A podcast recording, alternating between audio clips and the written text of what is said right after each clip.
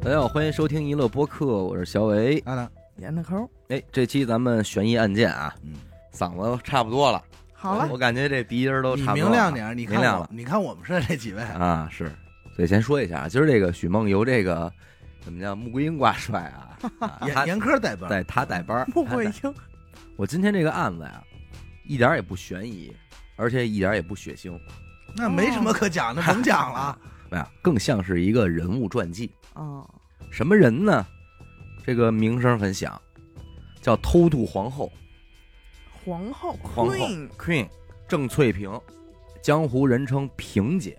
萍姐，嗯有哎混号，咱们这几年就身边出一词儿，一说就是谁谁谁准备润了，啊，或谁谁谁已经润了，啊润了，有这词儿，咱也不知道为什么非得用“润”这个词儿。跑吗啊啊，那不是乱吗？呃，就如按润，啊对，他是按中文翻啊，拼哦音这么嘛回事儿。对的，嗯反正这一下这词儿就普及了。是这郑翠萍是谁呢？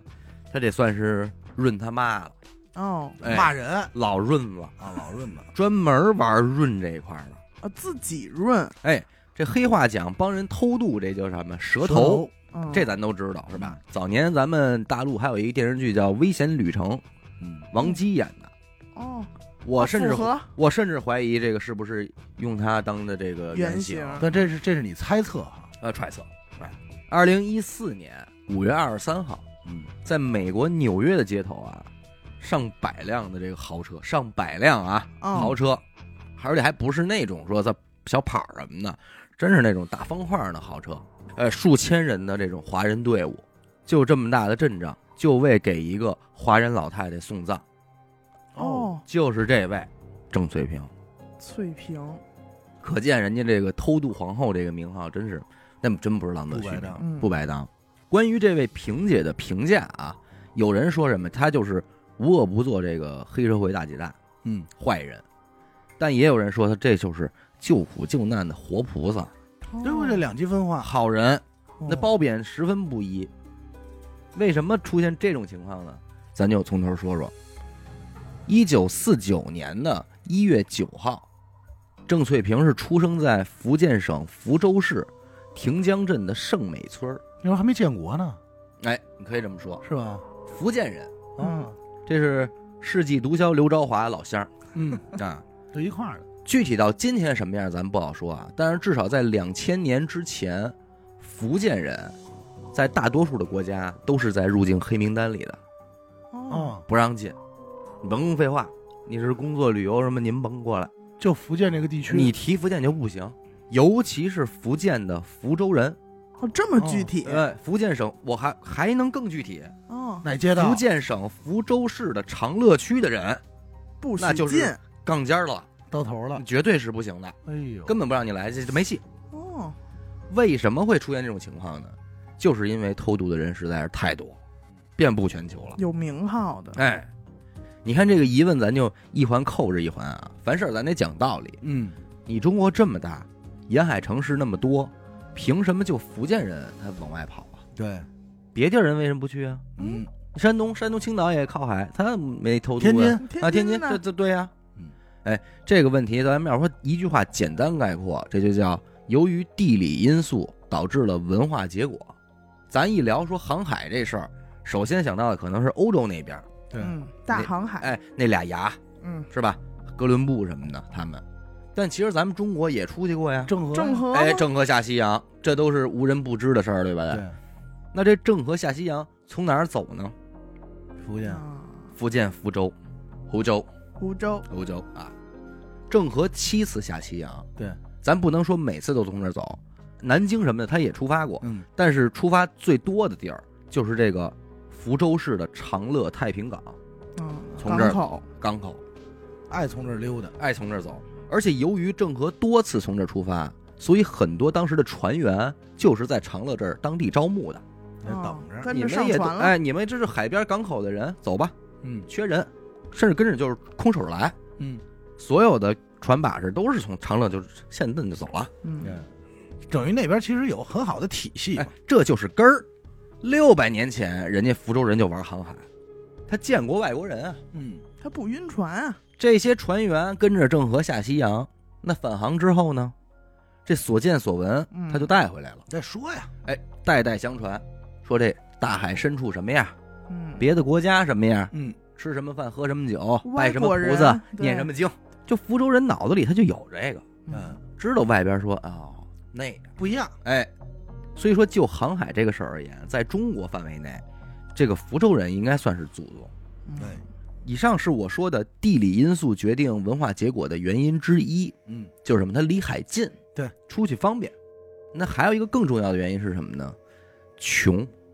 啊，现在咱们一说这个福建，你说各类贸易什么的，的嗯，那是现在。远了甭说啊，就改革开放之前，福建都没有这景儿，小渔村儿嘛，小渔村儿。而且甚至可以说，就是今天福建地区的繁荣，和这帮润出去的华人华侨关系呢打了去了。哦，过去啊，评价福建有这么一句词儿，叫“八山一水一分田嗯，”，百分之八十都是山，而且瘴气很严重，根本没法利用。明嗯，白，剩下百分之十的水，百分之十的田，这农业你实在是搞不动，对吃不饱，平均每人就一两分儿的田，你种不了啊你，这能种什么？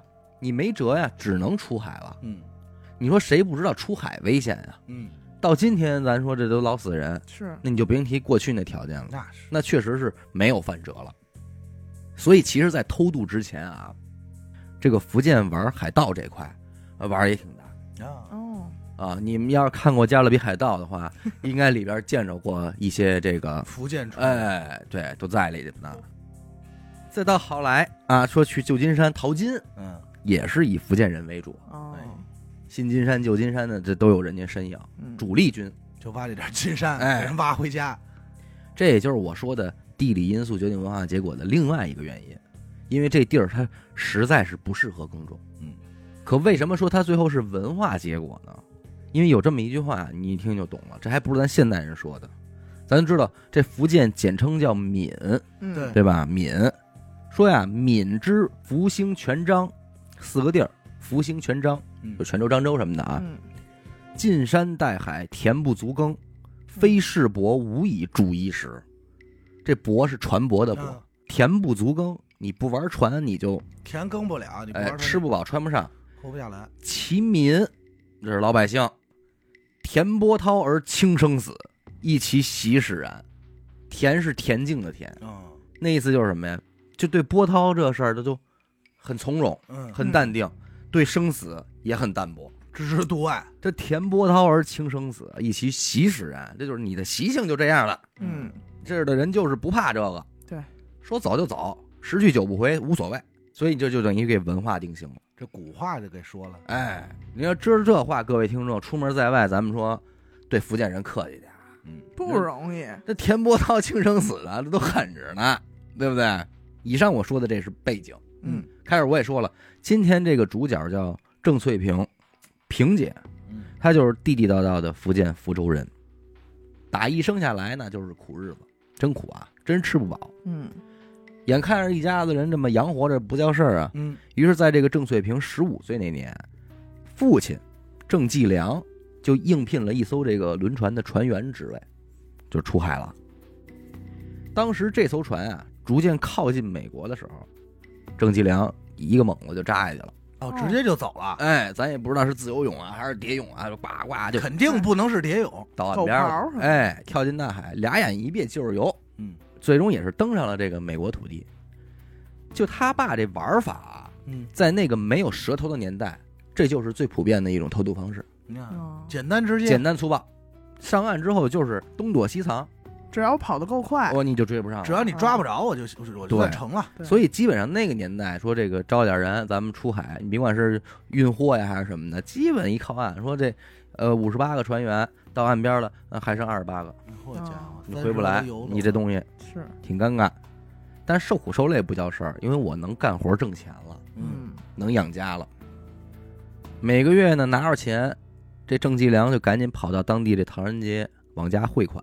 啊，嗯这汇款方式其实很有意思，它是一黑户啊，在那个时期来说，正规银行你肯定去不了，嗯应运而生的是这个地下钱庄，啊，嗯主要业务就是帮你往内地汇款，手续简单啊，费用百分之三。啊，听着也还嗯抽点行水，，抽点水，价格公道，童叟无欺啊，嗯绝对把钱给你汇到了，你别怕我眯了，我不会，吃的就是这碗饭。嗯啊而且这路钱庄有百分之九十五就是福建人开的，啊，呃，嗯，就更早那波出去的老人乡家干这个，玩出来了，甚至有的钱庄人就只做福建汇款，哦，嗯，别的地儿不做。你说我你把我把那往山北京送十块钱没有？没有，啊没这活儿。都是我们老乡的哎，我们就甚至就这村儿，啊，就这村儿我们管，别的地儿我们都不闹，不 认得，嗯嘿，齁远的。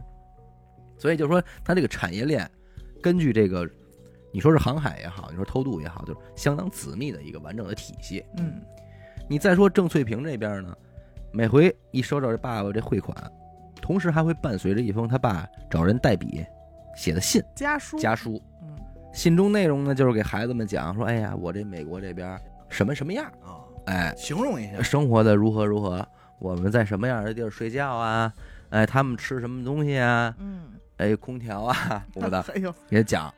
这也就是给年幼的这个郑翠萍内心就种下了这个美国梦了。就嗯给勾起来了，哎，说我这辈子就就一个目的，我就得去美国，我得看看你，这事儿必须干成，嗯我就在那边过了。这样的日子没过几年啊，这郑富也就是郑继良在美国就让人给逮着了，按黑户啪就给遣遣返回国了。户口所在地，但这对福州当地人来说，这完全不叫事儿，嗯因为每天都有人回来是啊，你没事儿，每天都有人走，也每天都有人回来，回来过几天找机会再走呗你，哎再走呗。再去，就是游泳的事儿嘛，当时福州这个当地村里就有一句话说：“海水不干，偷渡不止。”哦啊哎，只有海要呢有海，哎，有海你就甭管了，哎你别让我看见甭它，管了你就甭管啊。你就告诉我地球是不是圆的， 哎，是不是连着？对你连着不连着啊啊？，看连着，我给你游，六百多年了，是啊吧？是这点活儿也趟的倍儿明白，明白。这一转眼就到七十年代了，郑翠萍啊，嫁给了同村一个姓张的男男子。嗯，这男的还挺逗，这叫什么名儿？叫张翼德。易德，嘿张飞，你说是俩人不相爱，那肯定也不是。嗯，但更重要的是什么呢？这张翼德他们家呀，香港有亲戚，嘿，哦能投奔。这一下，这个港澳台跳板他就啊是你这踩上了。结婚之后，二人也是赶紧就顺利的来到了这个香港，并且生了一个儿子。在香港亲戚帮助下呢，这郑翠萍在当地就开了一个卖菜的小商店，嗯，哎，菜摊儿。这也算是离自己梦想又近一步嘛，因为起码我已经在这个香港生活而上，且啊做生意了，哎，做买卖了。站住脚了，偷渡这事儿，他就始终没闲着。首先啊，安稳之后，郑翠萍先是安排自己的丈夫偷渡到美国去了嘿，实指望说老公在那边站稳脚跟儿，再把自己跟孩子接过去接过去。可是跟他父亲一样，没过多长时间，老爷们儿也让人给送回来了。 哎呦你这白折腾一趟。是，郑翠萍也想过说，要不然我试试正经渠道，嗯，我看看我能不能申请一个签证，我过去。咱们正正经盖章啊，过去，正经盖章对过去行不行啊？我这不用说，这肯定没戏，因为彼时彼刻福州人这就已经这就名声相当在外，嗯实在是没法跟你聊这天儿。大部分国家根本不会给你签证，就更别提是美国，就就甭提甭想。真过不来，啊哎，可是功夫不负有心人的是什么呢？某一天啊，这郑翠萍在这儿就卖菜呢嘛，嗯，砰儿进来了一对儿夫妻，外国人。哦，他这一问，说俩人正好是美国人，美国人，高兴了。能去美国的招儿，他研究可太多了。嗯其中一个方法就是什么呀？就是如果有美国人给我担保，嗯，我就有可能争取到面签的这个机会了。嗯这么着，他就跟这对夫妻这儿聊，聊，晓之以理，动之以情，在这说呀，我得得这我肯定得去啊！我爸当年那那边的不是他要把这些说了，他他就去不了了，反正就说一番口舌吧，这夫妻俩就答应了。要哟给担保，哎，给他担保办理了一个全职保姆的工作签证。哦，哎，面签当天，这个郑翠萍也是慷慨激昂的发表了自己的一番言论，跟这面试官说：“我这我肯定要去的对啊，我怎么着怎么着我爸的。爸当年是游过去的”，反正最终啊他拿着这签证了，哦他成签了成了。哦，他是正规渠道的，哎，，对，等于这位偷渡皇后自己还真不是偷渡去的，嗯也就他没什么偷渡经验，哎，她是光明正大过去的，好身份，好身份。落地美国之后啊，郑翠萍也是非常激动。深吸一口气，是多少深吸一年口气了，第一件事儿就是把保姆这工作给辞了。啊，本身也没有嘛，哎真干不了，当然了，她也没亏了这对夫妻，嗯赔了人家一笔钱。哦哦说你们帮我这忙嘛，我来了，我谢谢你们，表示哎，感谢。那会儿好像很多人这么玩儿啊。是啊，嗯，之后扭头就奔当地唐人街了，嗯，这地儿我熟啊，他其实应该本身不太会英文吧？那不会不会，就熟。当年我爸爸在这边待过呀，嗯我也踩踩我爸爸，我老公踩过的土地哎。对，而且再一个来说，这当地唐说是唐人街，其实就是闽人街，嗯，是都是福建话，福这这通传。都是兄弟。郑翠萍呢，性格开朗，也是个场面人儿，所以很快的就和这福建同乡们就哎熟络起来了，走起来打了成一片，并且在唐人街也开了自己的一家，咱就说小超市儿嗯，哎，开起来了。华人超市，再说万事开头难啊嗯，他这头开完了，下一步就是身份了，对吧？长话短说，反正这个郑翠萍是瞅准了机会，以这个难民庇护，我就申请了永居的身份了，啊，嗯成了。之后呢，再采取这个团聚的方式，又把这个老公和孩子也给接过来了。嗯顺理成章。等于这，一家子其实都不是偷渡来的，嗯，都是走着正常。哎正常过来的。其实截止到这一刻，郑翠萍算是人生理想完成，夫复何求了吧？是对夫复何求了因？为你想啊，他前半生他就一直琢磨的就这事儿，然后他成功了，对，也落户了，嗯还怎么着啊？可是人家萍姐没闲着，也是把自己家里这点事儿归置利落了之后，这郑翠萍才算是向偷渡皇后这个称谓迈了第一步。哦，你想啊，你们一家子人都出来了，圣美村那边乡亲们呢啊哎，知道啊，哎呦，说萍真行，嗯平萍他妈一家子都跟那儿过上哎呦了你，趟的真他妈平啊，太他妈平了，怎么趟得到啊？嗯、人情社会啊，是这小信老给你写着说阿平啊，最近过得还好吗？对呀、你跟阿飞还好吗把？阿达带过去啦嗯什么的，全都是求这个的。嗯你不得帮帮忙？嗯说白了，他最早还是真是帮忙，这会儿就已经是八十年代了。嗯，随着改革开放的到来，偷渡这件事儿也迎来了一波高潮，因为口子松了嘛。对，这个偷渡蛇头的行业就已经非常昌盛了，而且明码标价一万八千美元一个人，嗯，一万八千美元，哎，一个人。也正是因为这个定价，所以在当时啊，流行着一个称呼，说这是万八哥、万八姐。哦，说这是哎万八过来的，哎，那也十多万人民币呢，十多万呢，而且是八十年代。对郑翠萍也明白这活儿风险很大，是，很大很大，但嗯啊虽然挣收益钱高，哦收益高，太对高了，对，关键他这田波涛而轻生死啊，哎，对吧轻生轻生死啊，主要是这样，哎，你这利润又这么大，有数据证实啊，说偷渡这门生意在当时而言，利润是可以超过贩毒的。哎，哦，比贩不贩毒不带玩儿，偷渡集团每年的获利高达三十亿到九十五亿美元。那是当年那个年代，当年三十亿到九十五亿美元。刘朝华那期我可讲了，说价值三十六亿人民币的这个毒品嗯被公安机关缴获，这帮东南亚毒枭就都灰了，嗯，嗯，就恨不得都不都扶不起歌来了，对对对，三十六亿人民币，你你再瞧人家这边，那三十六亿美金一年打底，哎呦，你这不是一个规模。风浪越大对越越贵贵，真是，那题外话啊，三十六亿毒品那案子，回头咱可以给大家出个续集，啊那个很有意思。哎，那咱就说他们现在这个还招人吗？ 啊好家伙，就是有你五又险看见商机有了五，险一金吗？ 管不管社我保？告诉你，有哎，正规公司，现在不是，我是这么觉得啊，就现在有很多帮你所谓的配置资产的啊，什么这些的，不好说。这洗白的舌头，就是当年啊，我也没有资产，嗯，我就是人出去就行。我去就完了，现在今天不是了，今天是人好说，对，产出去，产，产出你嘛，把把这个产给我弄出去，拔出萝卜带出泥泥，把这哎泥我得得对嗯要，你给我要着，是这个意思了。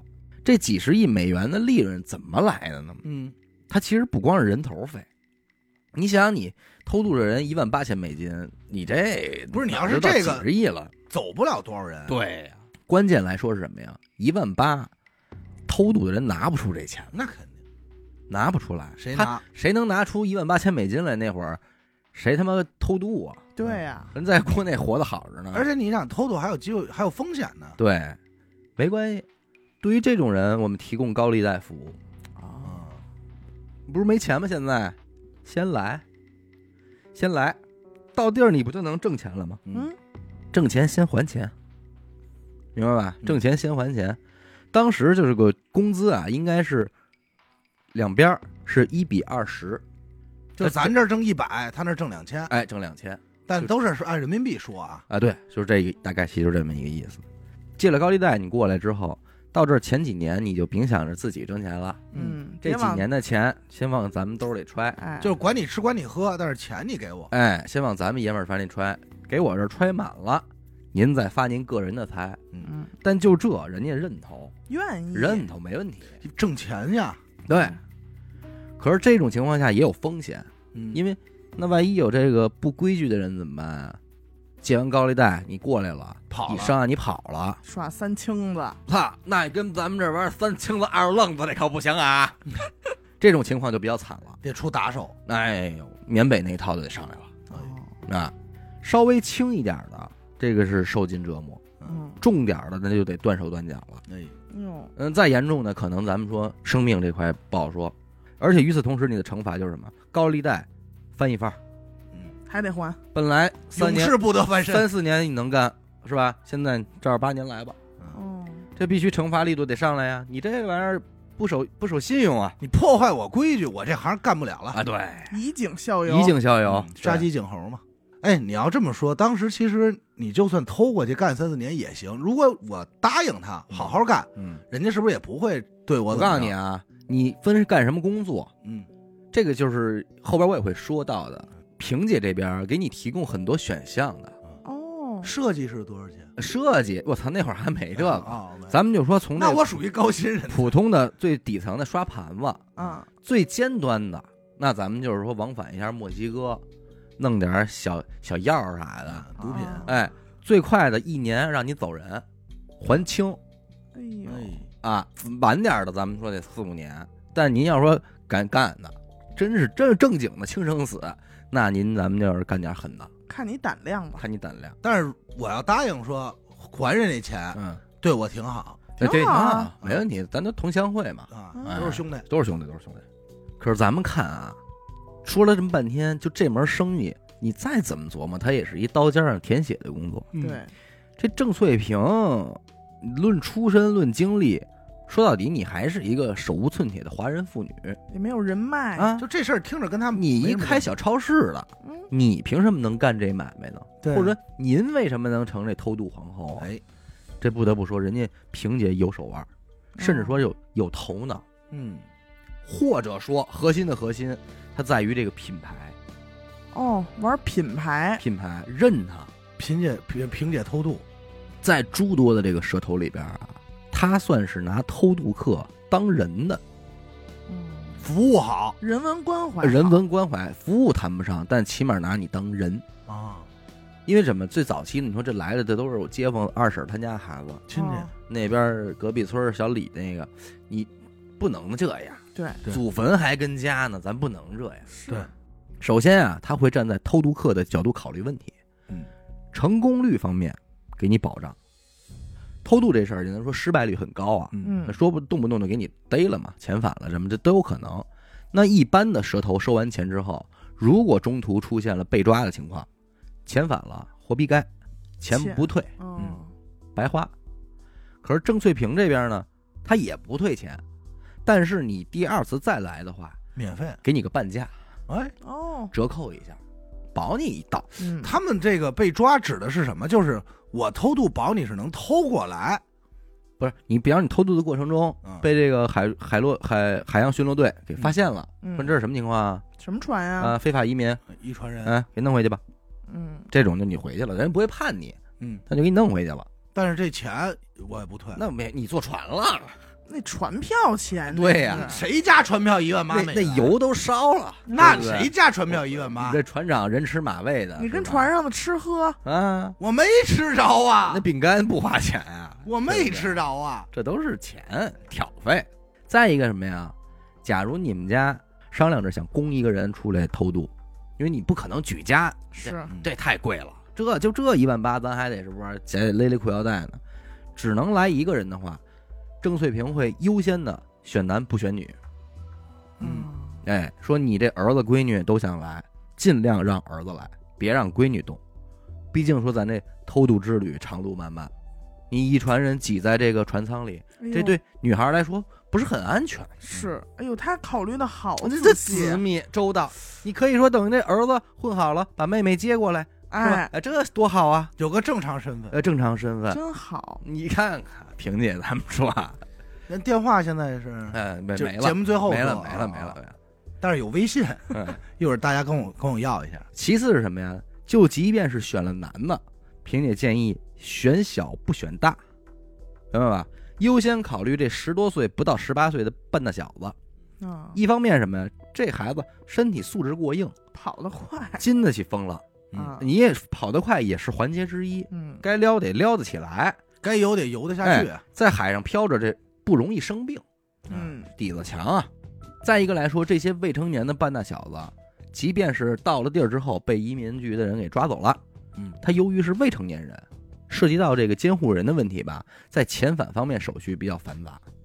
嗯这一繁杂呢，很有可能就是本来人家这个大人一个月回去了，他这拖来拖去，没准半年一年才回去。嗯，那你在半年一年里边，很有可能就赶上一个巧劲儿，政策政策一下有缓儿，这不又提高你成功率吗？是，即便是一年以后你还是被送回去了，这一年里边你还能挣点钱呢，嗯，你不还能打一天打一年工吗？一比二十的钱你挣上你了，先挣上啊对你先还我呀。啊嗯！你看人家这提供这个，你这你怎么相当贴心，相当中介是吧？你哥今天有这中介，咱得给人钱给呀，花了花了，哎对吧？而且我刚才我说了，到地儿之后，萍姐给安排工作，啊干什么吧？是不是看店，还是说打更啊、送外卖啊、啊，快递、刷盘子，刷盘子、啊保安，还是说咱们墨西哥走一趟啊，玩不玩？老有墨西哥这那选选墨西项，哥呀。对，就这个，这都给你帮你利于最大化。而且还有这个人道主义这块儿，真是关怀是哪儿？其他的蛇头如果发现了这个偷渡客死在船上了，嗯，那处理方式就是二话不说，啪就扔海里，啊活逼该。稍微仗一点儿的，给你家里送个话，反正人没了啊，就完了。有一消息，哎，这就活逼该了。啊，可是萍姐这边呢，如果偷渡客死在半路上，给大鹏，呃，不不不，搭棚是扯淡啊尸体也得是扔海里，啊这没办法，哦，该扔还得扔。但是偷渡所花的费用返还给家人，丧葬费，丧葬抚恤啊不抚恤金不，这是你花的钱，额外再给安抚费用。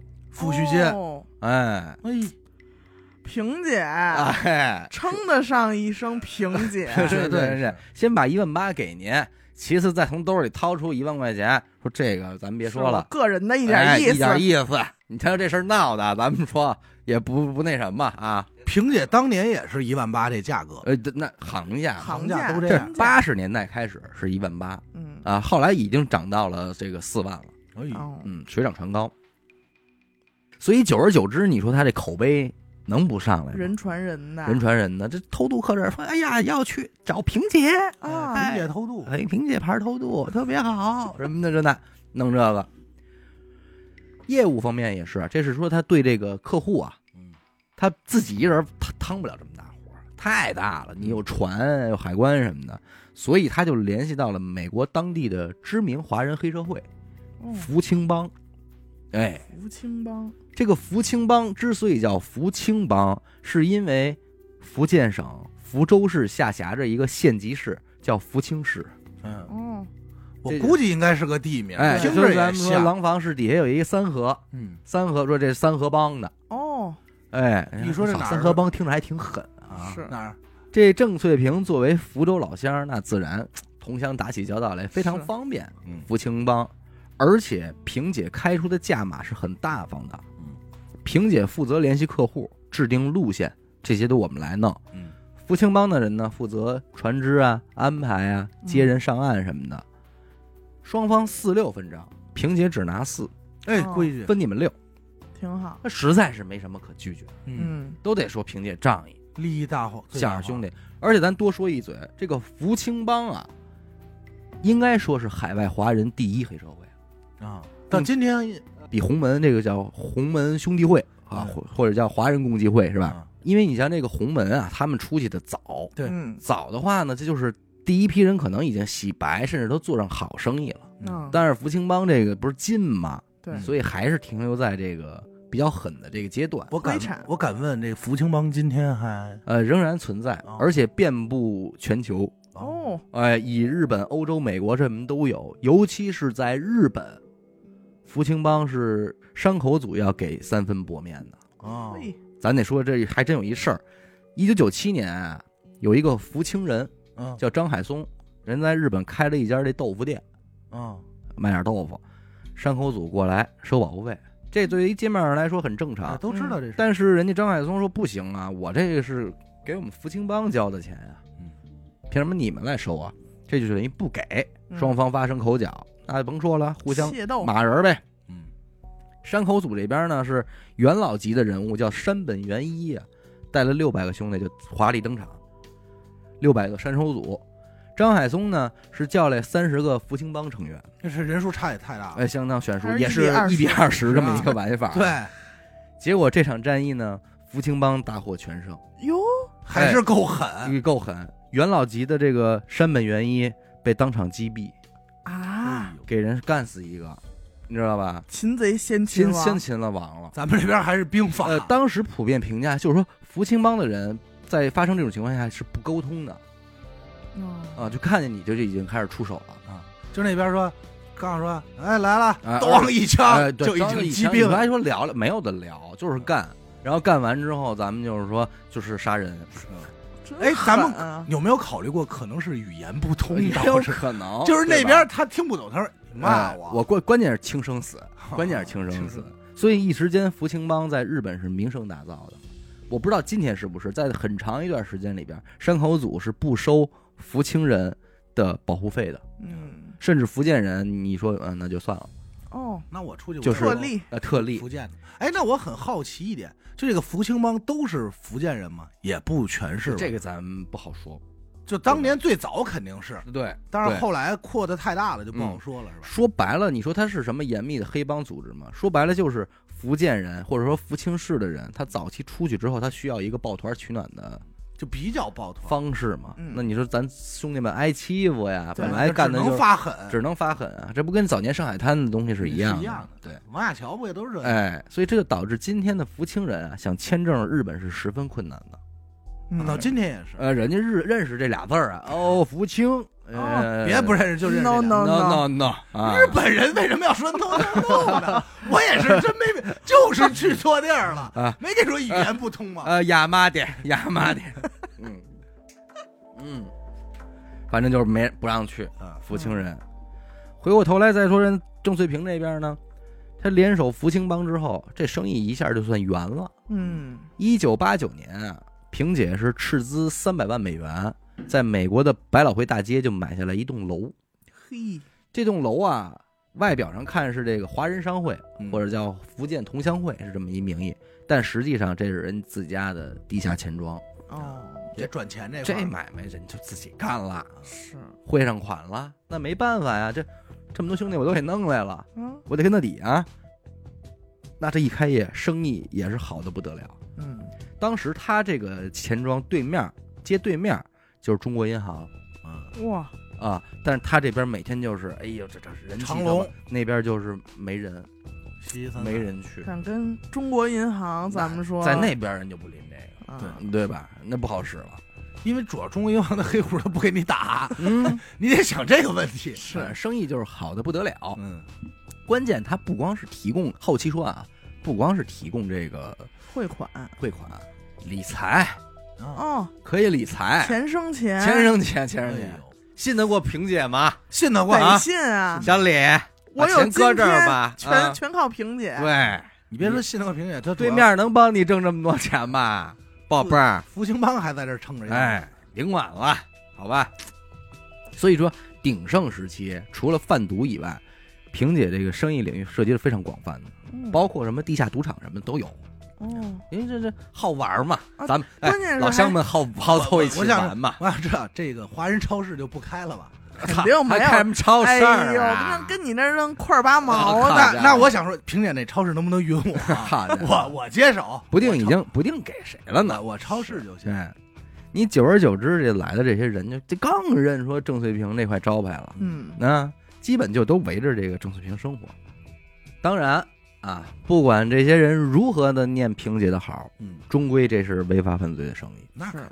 如履薄冰。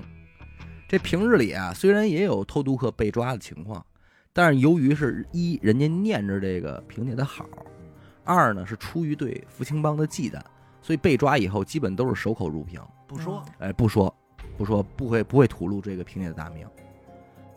可是最终在一九九三年，还是来了一大的遮了，折了。 是不是有一人叫三愣子？哎，不是然后到那儿是，呃，平姐，不行吧，就全给抖搂了。这是一九九三年的六月六号，有一艘名字叫“金色冒险号”的货轮，嗯，在美国的东海岸、纽约附近停下了。你别看这名儿起挺好听啊，“金色冒险号”，但实际上这船已经非常老旧了，嗯破船，大破船。船上拉着三百多名偷渡客。哎呦，是从福建出发，途经泰国，啊，一路向西绕到非洲的好望角，哦，再经大西洋过来。不是，是，咱就说这个偷渡客在船上得坐多少天船啊？呃，七个月打底，很久所有的偷渡都是这个，哎、一年也是他，嗯，七个月在船上就是儿忍子着待着，忍待着着，待。着。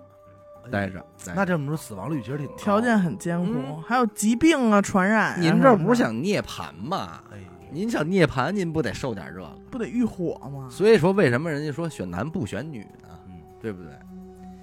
你看，让咱们想啊，你这个从中国去美国，你应该奔东走啊。嗯一路走太平洋，这不就到了吗？嗯，西海岸一上去，用跟用那玩帮的就是西海玩的就是西海岸对，home 用 home 接你， 对吧？不是，老觉得太平洋合适，但其实不是。最重要的是，你往东走啊，它纯海的海域太长了，嗯，万一出点什么事儿，你想临时靠一下，没地儿靠。不知道你说去这你的到夏威夷这儿，您得踩拉一力脚拉力气，踩一脚，你踩一怎脚么哪儿躲呀？它往西，它能一直贴着各个国家走。嗯，哎，想靠岸了，哪儿都有关系。有道理。哎嗯，兄弟们一接能能缓一闸。此时此刻，这个金色冒险号距离美国可以说是近在咫尺了，嗯，肉眼已经看见自由女神像了。哦，哎，到了，站站着呢，吃火炬，吃那甜筒呢。啊啊成功了。结果在最后一个环节出岔子了，负责最后接应的福清帮迟迟没有露面，哦，这时间拖来拖去就半个月过去了。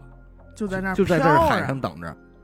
现在咱们可以说啊，因为当时啊，美国这边这福清帮他妈内斗了，啊，啊，窝里边打起来了，在马路上就火拼，死了不少这个堂口大哥什么的。正争谁是大哥呢这？自己人打的不可开交，那谁还顾得上您这儿什么这是是小生意？但是没琢磨明白，那三百人来了，这就是新兵啊。就是嗨钱就到了，可是船上的人没消息啊，这补给又没准备那么多，他没想到会等这么多天，他不敢愣停，所以到这会儿就已经饿好几天了。而且你想，你停着这么长时间，也非常容易引起这个海上巡逻队的注意啊。是你停着，很危险。于是，在这一天的早上三点左右，这个船长啊就铤而走险，摸着黑就靠近这岸边了，往那儿挪，其实有点破釜沉舟的意思。是要不要不他也快饿死了，哎，那意思是我他妈的接近一米是一米，咱来着吧。蹭吧。可是屋漏偏逢连夜雨的是，这船啊在皇后区附近的海域，它由于不熟悉这海底情况，没人带路呢，还他妈搁浅了。卡住了。搁浅的人啊哎呦，怎么说？这个康斯坦康斯坦的事儿。变化球，随后呢，海上巡逻队也是发现了，说这怎么回事儿？嗯谁呀？怎么那么破啊？这船哎啊，他妈长锈了冒打鼓打鼓，鼓这块儿还有说唱啊，啊！驾着快艇就朝他们过来了。嗯，船长也是急了，就说赶紧所有人给弄到甲板上来吧，嗯，先透透气儿。把所有人爬上来，嗯甲板上站满了啊！这船长就开始喊喊话了，说：“你们他妈的不就是想来美国吗？看见那边了吧？美国啊亮不亮嗯啊？不是这亮不亮？啊，说现在海上巡逻队的人马上就来，嗯，说来就给你们家逮回去。不想被抓的，现在就往下跳，往过游，好子日子在那儿等着你们呢。哦哎呦，冲吧！七个月呀、啊，嗯这去都憋坏，在这儿忍着，而且也饿呀、本来都没劲儿，说实在，这帮人爬上来，是一听说，我操，逮回去，可不行，这眼瞧就是啊，嗯这么漂亮，得了，三百多人就呐喊着噼里扑噜就往里跳，给这画面啊，就给这帮巡逻队的吓坏了。他们当时判断不了这是什么情况了，嗯，认为说可能是爆发战争了，是古巴吗？他都不敢想是偷渡，啊，不是，这不是秃头，因为没有这么猖狂的应，该因为他们这喊着下来的嘛，就有一种嘖先遣部队那种感觉。而且边走肯定还边喊说：“有有，哎我操！”，对，欠着抢骂滩着登想抢滩登陆，哎，要抢滩登陆，哎，不过很可惜啊，这帮人并没有如愿的完成偷渡，有多少被卷进大海就不说了嗯，人家岸边这个巡逻队的救援也早在那儿等着了嗯， ，FBI 什么的也到了，佛伯勒什么佛伯的勒啊，真讨厌这这帮人蛇顺利的能游到岸边就已经是吃奶的劲儿了。嗯，上岸之后你一步也跑不动，全都躺在海坐滩这上，儿吧，嗯哎，躺海滩上就喘气儿，甚至有的到了岸边还得赶紧抢救，人家哦眼看着就不灵了，这就要休克过去了。对人家讲话说费这么半天劲给我们添多大麻烦，嗯，这起金色冒险号的事件在当时的美国热度非常高。嗯，那年是克林顿总统上台的第二年，嗯，所以他对这件事儿密切关注嘛，嗯，要从严处理。对于偷渡整个事儿要重拳出击啊，整个产业产业链要打一打了。船上的所有人员除了未成年人之外，一律关进这个监狱进行审讯。嗯呃，供述上面到底是谁，严查上方的蛇头。但说实话，这对于郑翠萍来说有点无妄之灾，嗯，因为这三百多人里，真正属于她的人只有两个，哟，嘿，她是不会安排人坐这么破的船来的，嗯这不是她的人文关风怀，人有关怀对。对，而且这俩人啊，是在之前走她的线儿的时候，中途生病了，啊，掉队了。人说哦那您泰国歇会儿吧，嗯，嗯换下一班吧，养养 病。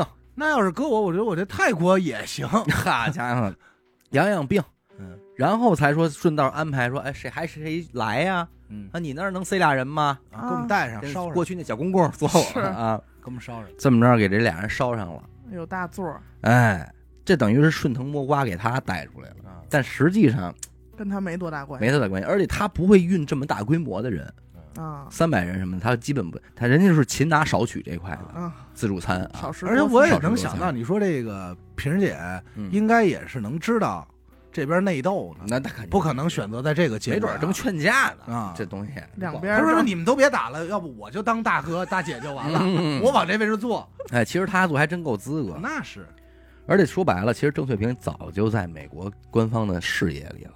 嗯你这么大名儿，人的名儿树的影儿啊，是知道你是干嘛的吗？你规模太大嗯。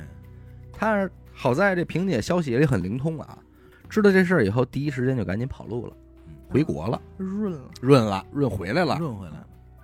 一九九四年呢，郑翠萍回到了福州的老家圣美村。嗯，中美两国之间啊是没有相关的引渡协议的，嗯对所以是逮不了他，他这算是暂时安全。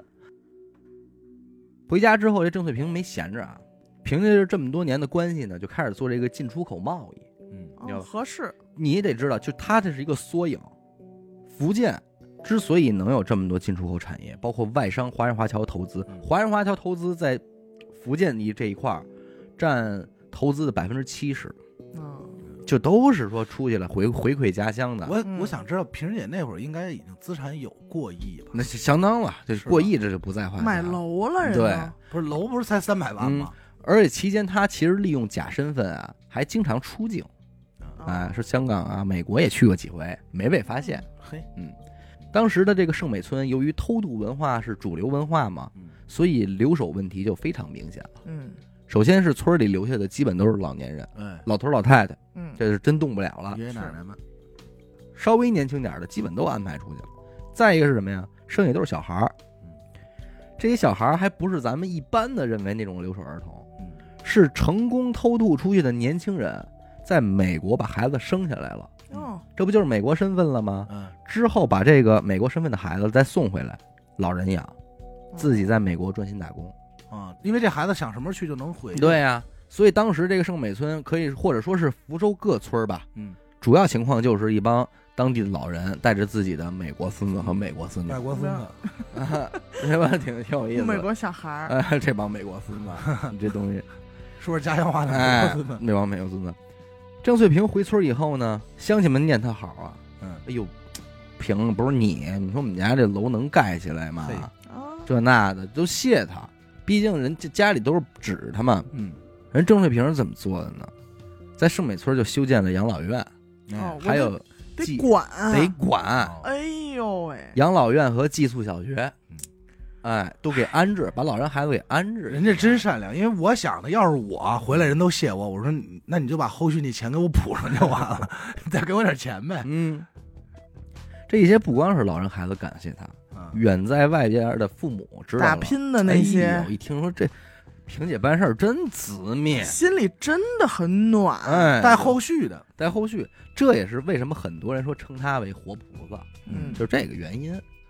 据说啊，时至今日，啊，郑翠萍在圣美村的这个祖宅啊，还都经常有人进去打扫房间。啊，哦，哎，虽自然发的，自发的，就是知道萍姐回不来了，但每天给她归置屋子，哎呦哎呦，你知道吧？可是话说回来啊，还是那话嗯，终归这是违法犯罪。对，两千年的六月份，郑翠萍在香港的机场为儿子送行的时候，被香港警方抓获，引渡美国了。哦那香港这帮人真没法说他们呀。二零零三年七月，美国法院对郑翠萍进行了这个审理，指控了多项罪名啊，诸如什么利用不安全船只运送非法移民嗯啊、走私、敲诈嗯、谋杀啊、开设地下钱庄洗钱等这等。还有谋杀的事儿？我估计啊，身上怎么着得有点人命。嗯哎，我这明里暗里的吧，他得出点事儿。二零零六年的三月份，判处三十五年的监禁。三十五年，这一年呢，郑翠萍已经五十七了，嗯啊，这就约等于是操终身监禁了。嗯，但是期间还有一个比较值得一提的新闻是什么呢？就是曾经受到过郑翠萍帮助的这些华人华侨啊，呃，联名给白宫写了一封信，哦，说希望我们能每人一年分摊萍姐的这个刑期，嗯，哦让萍姐免受牢狱之苦。哎呦，啊、你不三十五年吗？你给我们摊摊，三十三十五个人，我哎，每人一年我我们进去蹲去行不行？咱们这样替他替替他啊，当然这肯定不行啊，是，但是这事儿是真的，确实发生了这么一件事儿。哎，很可惜，就是说在入狱之后的第八年，哎，郑翠萍在德州的一家女子监狱因胰腺癌逝世了，这个是死了。这也才有了今天开始我讲的这画面，说纽约街头数百辆豪车，好几千华人，啊，以相当高的规格阵仗嗯，说为这位郑翠萍送葬，说一代偷渡皇后就此陨落。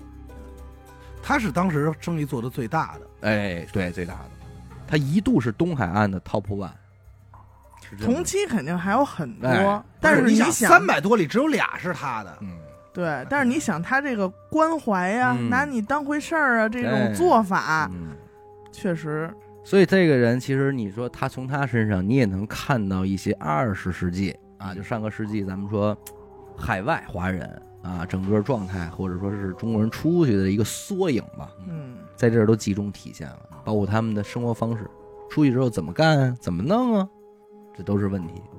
所以说这个角度不同，你这个看到的故事也不啊一样。嗯。对吧？这个事儿没法深说。就是之前我看的那些个消息啊，嗯是说福建人出去是只要通过妈祖同意啊，就可以， 可以。啊你按他刚才说那思路对，是这你要样，按这说法是这么回事儿。对你拒签我不好使，嗯，不过现在据他没有说啊签证的概念。据说现在就是说，在福建人的这个叫做价值序列里边儿，呃，出去挣钱已经不是最牛逼的体现了。嗯，就最牛逼的体现是你能在这儿本地挣钱，立起来，哎，立起来。因为其实坦白讲，他们的这种家族观念、落叶归根的观念，其实也比较深。对而且你像像萍姐小时候听爸爸描述那边讲儿那远方的故事，多好，多哎繁华它是这呀、样的嗯多亮啊那 边儿。啊，多凉快啊！但是你现在你对比呢，嗯可能差距没有那么大了。对，中国是有点抱团的地儿的，嗯福建也好，包括是温州，是说那个不都说说意大利特写那边黑手党也是说怕嗯温州人 嘛，对，都是狠，都有一号，这世界都各是地。都有一号人家都是说那个说举村儿嗯送出去一个，嗯他牛逼了，挣钱我们是供着你，这不一样吗？别管了，剩下就别管剩了。下你就甭管了，我就给都给都给你们照顾了。你知道当地啊，他们福建那块儿啊，还自己的有那种民间的一种叫筹集资金的方式手段，嗯，就在当年为了凑这一万八呀，众筹呃，他们叫标会，啊，这怎么玩的？我是真是没搞明白啊！说凑出来十个人嗯，我是会头，一人拿出，比方说一人拿出一千块钱，嗯，这不是有一万块钱还是怎么着的？呃，反正我先拿走，啊，我先拿走，然后二一个坐这儿，然后但是我拿着走这一万块钱，我要干嘛？我得往回还，嗯，我得还点利息，明白吧？明白我先享受这一万块钱吧，我可能得往回送个两三千呢，嗯，搁咱这盆儿里，我就算出去了。然后二一个人凑所一以万，你他听拿这走，你听这东西这个模式，不太 像，其实不太像，你知道吗？因为你他是我，就是说他还是有一种互相帮助的感觉。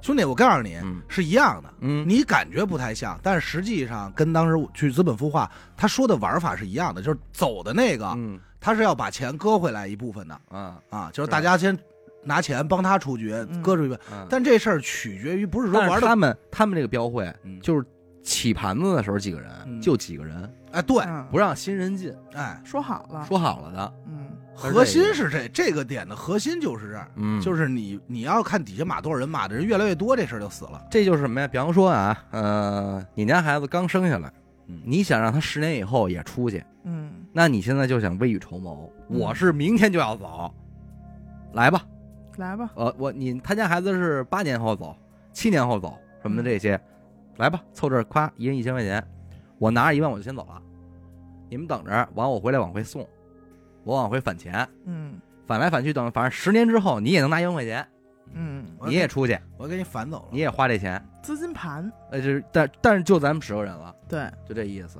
你就想他这个事儿最早能成。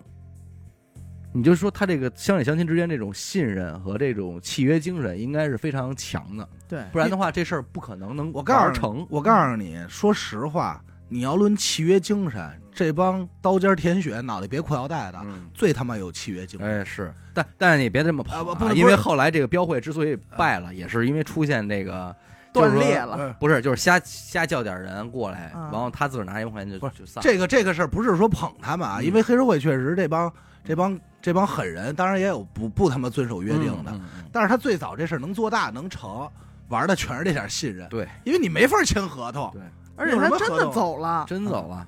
你这他往不往回拿而钱，且你其未实，知在当时就是说，你比方说我出去了，我拿着一万块钱出去了，我可能理论上我往回搁两三千就可以了，是吧？但是呃，很多人出去之后根本就不是往回搁两三千，就直接啪给你回来甩十个，嗯，哦，你们直接分了就完了。拿着花去对，因为我这边实在是这十个不叫事儿了嗯啊，啊，就这种事儿也比比皆是。就大家这就是一种投资嘛。嗯，你作为最后十年以后才走的人，我就赌我前面这九个人，都牛逼了对，嗯有一个牛逼的，就行了。咱对咱们哥们儿就一块 儿，我这组里哎而且你可以同时参加很多组啊，哎，哦，对呃不你对妈一听还挺好， 弄那我的不去了，对，天使投资嘛。啊天使投资是，天使投资，所以人家对这就不陌生，嗯，说搞点钱嘛，是吧？ 搞点钱，但是今天如果有人想投这说娱乐娱乐播客这个啊，我们就那个我们就嗯咱走咱们了，在那边见 啊。我们就走我了，们在那儿等你，我们就走。我操，说的真孙子，说的 就是咱们前头讲了什么又契约精神又说完，然后最后人头人说拜拜，然后真没法跟你们家这帮北 京的讲的，说你们家谁 啊？说不认识啊嗯，不认识。这都是我觉得还是有一个历史的缩影。是，可是你说我昨儿躺床上，脑子里还是这些事儿嘛，也有联系一些新闻啊什么的。你看今天我们也特别愿意拿两个国家去比较什么嗯什么的，甚至去争取我们在别人心目中我们的那个形象形象或者地位，。可是确实，你说你有像金色冒险号这样的事儿在前发生着，嗯，嗯，很难弄，就很难弄了，对吧？但你是，但是这个我也是听明白了，没辙。没辙。你要说没但凡要给根麦克风，咱不录点小节目，不也就拿下来了吗不？是，咱要是那个年代录点小节目，估计也饿死是啊，了，我就是说呀，你给根麦克风，咱录点小节目就算了，没辙。是不是？所以你在某种程度上说，当然了，还是那点，做的是一个坏事儿，嗯不是一个正当的买卖，嗯对，但是确实帮了不少人。哎，可以可以说是比较感动的一点，就是大家呀，还都在回馈，嗯，还都把钱给弄回来。不就是光说是自己好了就就完了，就是现在福建当地的早期的这个纺织业和钢铁这块儿都是他们支起来的，嗯就给你找 点儿，还想发展家乡，嗯，还是想发展家乡。所以你刚才咱要说他们 slogan 是不是就是田波涛亲生子啊？不是，最典型的 slogan 就是爱拼才会赢，哎呦，爱拼才会赢。是为什么这个歌能在那边这么火？哎， 就是说到心缝里去了啊！是， 三分天注定，咱们七分靠大吧。哎，靠打拼。哎，最后咱们以一首《爱拼才会赢》献给大家，献给好吧？大家献给大家。感谢收听娱乐播客啊！我们的节目呢会在每周一和周四的零点进行更新。如果您想加入我们的微信听众群，又或者是寻求商务合作的话，那么请您关注我们的微信公众号“娱乐播客”，我是小伟，拜拜，演的抠儿，我们下期再见。拜拜拜。拜。一时时志不免怨叹，一时落魄不免胆寒，哪通失去希望？每日醉茫茫，无魂有体，亲像稻草人。人生可比是海上的波浪，有时起，有时落。好运歹运，总嘛要照起工来行。三分天注定，七分靠打拼，爱拼才会赢。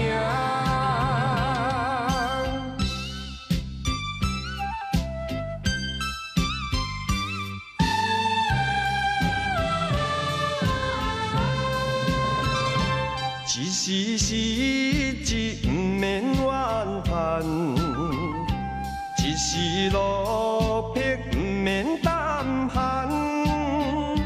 哪通失去希望？每日醉茫茫，无魂有体，亲像稻草人。人生可比是海上的波浪，有时起，有时落。好运歹运，总嘛要照起工来行。三分天注定，七分靠打拼，爱拼才会赢。一时时志不免怨叹，一时落魄不免胆寒。哪通失去希望，每日醉茫茫，无魂有体，亲像稻草人。人生可比是海上的波浪，有时起，有时落。好运歹运，总嘛要照起工来行。三分天注定，七分